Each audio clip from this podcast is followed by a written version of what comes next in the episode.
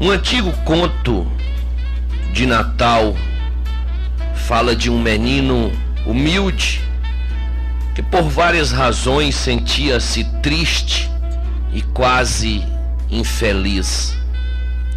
O pai desempregado e o dinheiro nunca chegava. Ele sempre usava roupas velhas e remendadas. Precisava esperar muitas horas para receber algo para comer. Assim, enquanto andava pelas ruas com as mãozinhas metidas nos grandes bolsos, ele via crianças bem agasalhadas em suas luxuosas casas e pensava nas muitas coisas gostosas que elas encontravam ali para comer com fartura. Cada vez que via nas vitrines os bonitos brinquedos, lembrava-se da irmãzinha doente e de cama. Mas certa tarde ele viu mudar a sua vida de menino pobre. Seguia caminho de casa quando uma senhora o fez parar, indagando sobre se o seu nome era Carlito Lemos. Sim, senhora, respondeu o pequeno, tomado de surpresa e espanto. Bem, o seu nome está na nossa lista e queremos que compareça a uma reunião da sociedade beneficente. Eis a sua entrada e não perca o papel. Isto é mesmo verdade, mas e para minha irmãzinha que está doente? Talvez ela melhore e possa ir. Posso levá-la comigo, arriscou o menino. Dessa vez, não podemos dar uma entrada também para ela. Em outra ocasião ela será convidada, com certeza, argumentou a senhora. À noite lá estava o tristonho menino na festa. Comeu muitas coisas gostosas até chegar a hora de repartir, repartir os brinquedos. Cada criança escolheria o seu. Ele ficou fascinado por uma locomotiva de corda, mas ao indagarem sobre o que ele iria escolher, o menino disse: Gostaria de ter essa locomotiva, mas vou escolher aquela boneca. Tinha os olhos, os olhos rasos de lágrimas, mas manteve a cabecinha erguida. As outras crianças, não compreendendo o motivo da escolha, puseram-se a chamá-lo de Mariquita. Envergonhado, tomou o seu boné e saiu com a boneca embaixo do braço. Pouco depois encontrava-se ao lado da cama da irmãzinha enferma, risonho e com ares de menino feliz. Que bom ver você. Eu estava só. Mas o que é isso aí? perguntou a irmãzinha. Naquele momento, o menino esqueceu-se das desditas e estremeceu de alegria, vendo a felicidade da irmãzinha acamada. Entretanto, logo em seguida bateram a porta era ainda aquela mesma senhora do convite. Vim aqui para lhe dizer que, ao explicar para as outras crianças sobre a razão da sua escolha, eles ficaram arrependidos pela indelicadeza e pediram então que trouxesse para você também um presente. Aqui está. Feliz Natal. Que Deus o abençoe sempre. Boa noite. O menino abriu o pacote, era a locomotiva. Tomado de emoção e alegria, ele pulava junto ao leito da irmãzinha, rindo e repetindo: Deus é grande, mas vê os pequenos.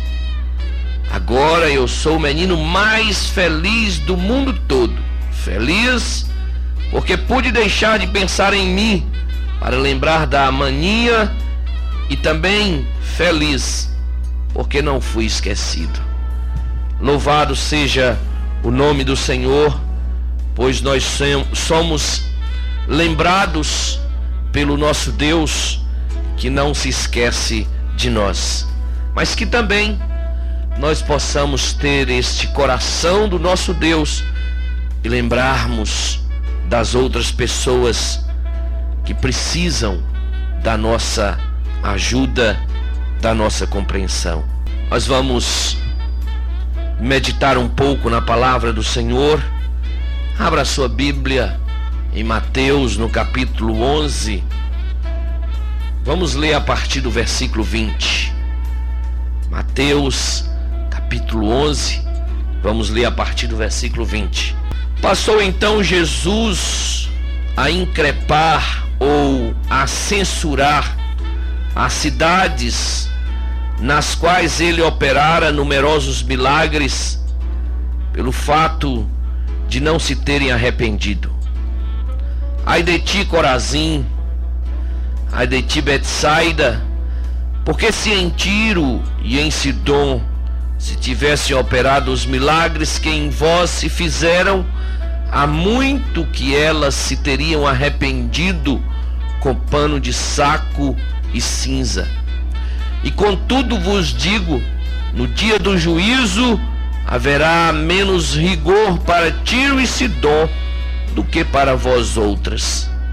Tu, Cafarnaum, elevar-te-ás porventura até o céu, descerás até ao inferno, porque se em Sodoma se tivessem operado os milagres que em ti se fizeram, teria ela permanecido até o dia de hoje.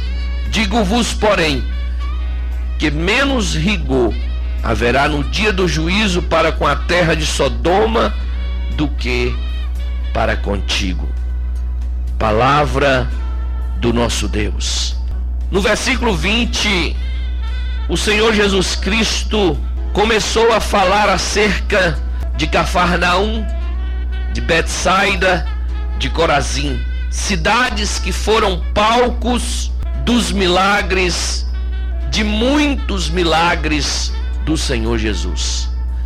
Essas três cidades viram realmente o poder de Deus.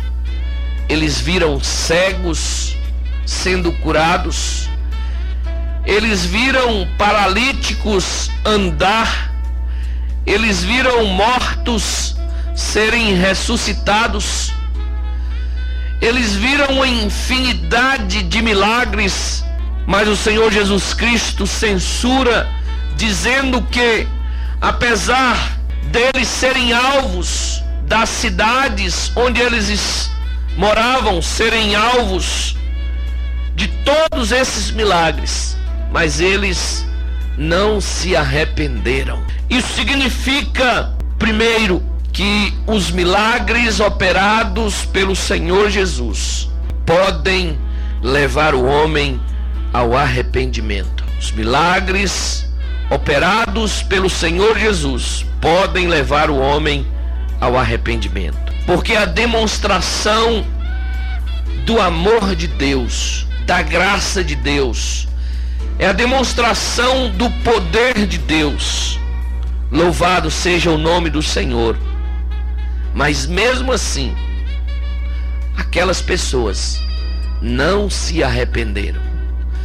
Que coração endurecido, que coração obstinado muitas pessoas têm para com o nosso Deus, para com o nosso Senhor e Salvador Jesus Cristo. Quantas pessoas, pessoas que eu falo, pessoas descrentes, incrédulas, pessoas que não têm compromisso com Deus, sim, pessoas estas foram alcançadas pelo poder de Deus.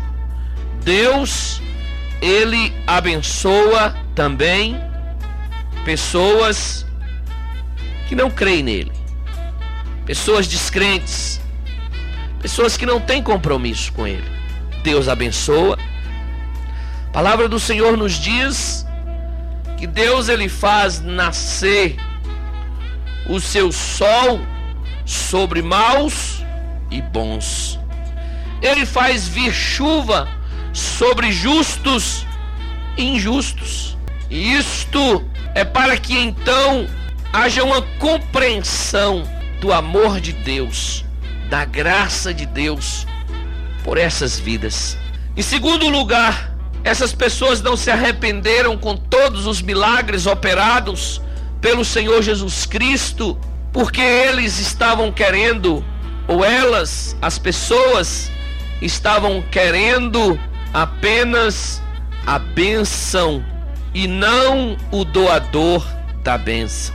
Queriam apenas experimentar do poder de Deus, dos milagres do Senhor Jesus. No nosso tempo de hoje, as pessoas não mudaram. Muitas pessoas estão agindo como essas da cidade de Corazim, de Betsaida e de Cafarnaum. Estão querendo apenas serem abençoadas por Deus e nada mais. Querem apenas a bênção. Agora, qual é maior? O que é melhor? É ter a bênção ou o doador da bênção que pode nos abençoar muito mais?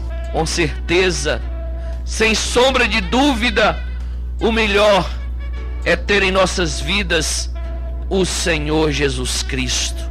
É ter em nossas vidas Deus, o Todo-Poderoso, aquele que pode operar infinitamente mais. Mas essas pessoas, elas não querem se arrepender. Elas querem ser abençoadas por Deus, mas amam estar no pecado. Amam estar nas trevas mas querem a bênção do Senhor. O Senhor Jesus Cristo, ele então diz no versículo 22: Contudo vos digo, no dia do juízo haverá menos rigor para Tiro e Sidom do que para vós outras. No dia do juízo, o Senhor Jesus deixa aqui uma verdade muito grande, que é o dia do juízo. Os homens podem fugir da justiça do homem.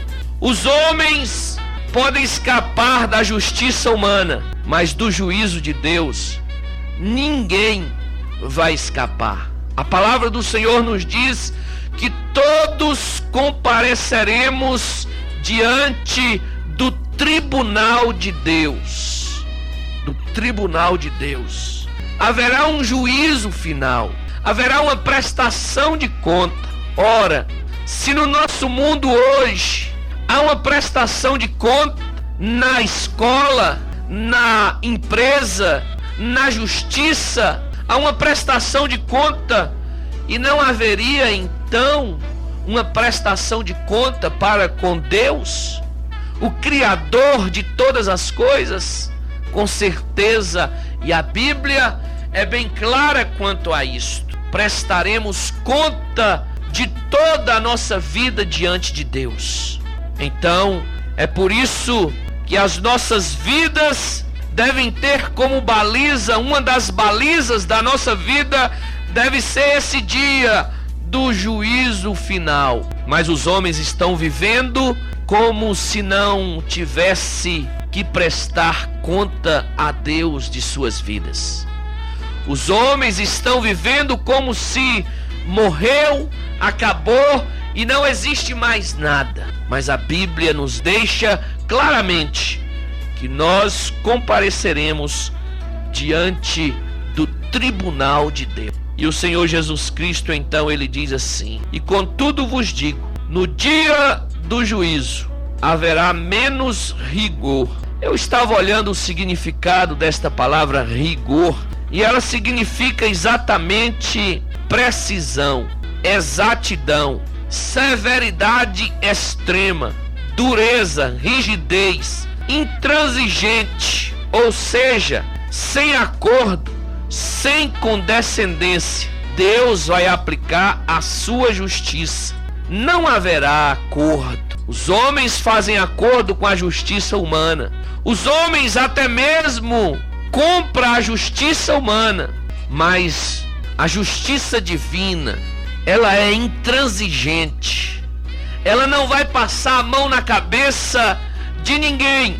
Ela não vai ser condescendente com ninguém. Deus irá aplicar o rigor da sua justiça a severidade da sua justiça, a precisão da sua justiça, a exatidão da sua justiça. Fique sabendo que nós iremos comparecer diante do tribunal de Deus e prestaremos conta nos mínimos detalhes, todos. E a palavra do Senhor nos diz que o juízo, que a justiça virá em primeira mão pelos filhos de Deus, pela igreja do Senhor Jesus. Os primeiros a serem julgados será a igreja do Senhor Jesus Cristo. Mas o certo é que todos iremos estar diante do Senhor Jesus. No versículo 23, a palavra do Senhor diz assim: Tu, Cafarnaum, elevar-te-ás porventura até o céu, descerás até ao inferno. Tu, Cafarnaum, elevar-te-ás porventura até o céu, porque em ti fora operado muitos milagres? Não, descerás até o inferno, porque em ti foram operados muitos milagres, mas não houve arrependimento. Isso significa então que a incredulidade leva ao inferno. A incredulidade leva ao inferno. Neste momento nós vamos orar ao Senhor, vamos falar com o nosso Deus e Pai. Pai eterno, louvado seja o nome do Senhor Jesus. Deus, tu és o Deus do universo, Criador e sustentador de todas as coisas. Nós sabemos, ó Deus, que o Senhor é o Deus de toda misericórdia, é o Deus de toda a graça, de toda bondade, de todo amor.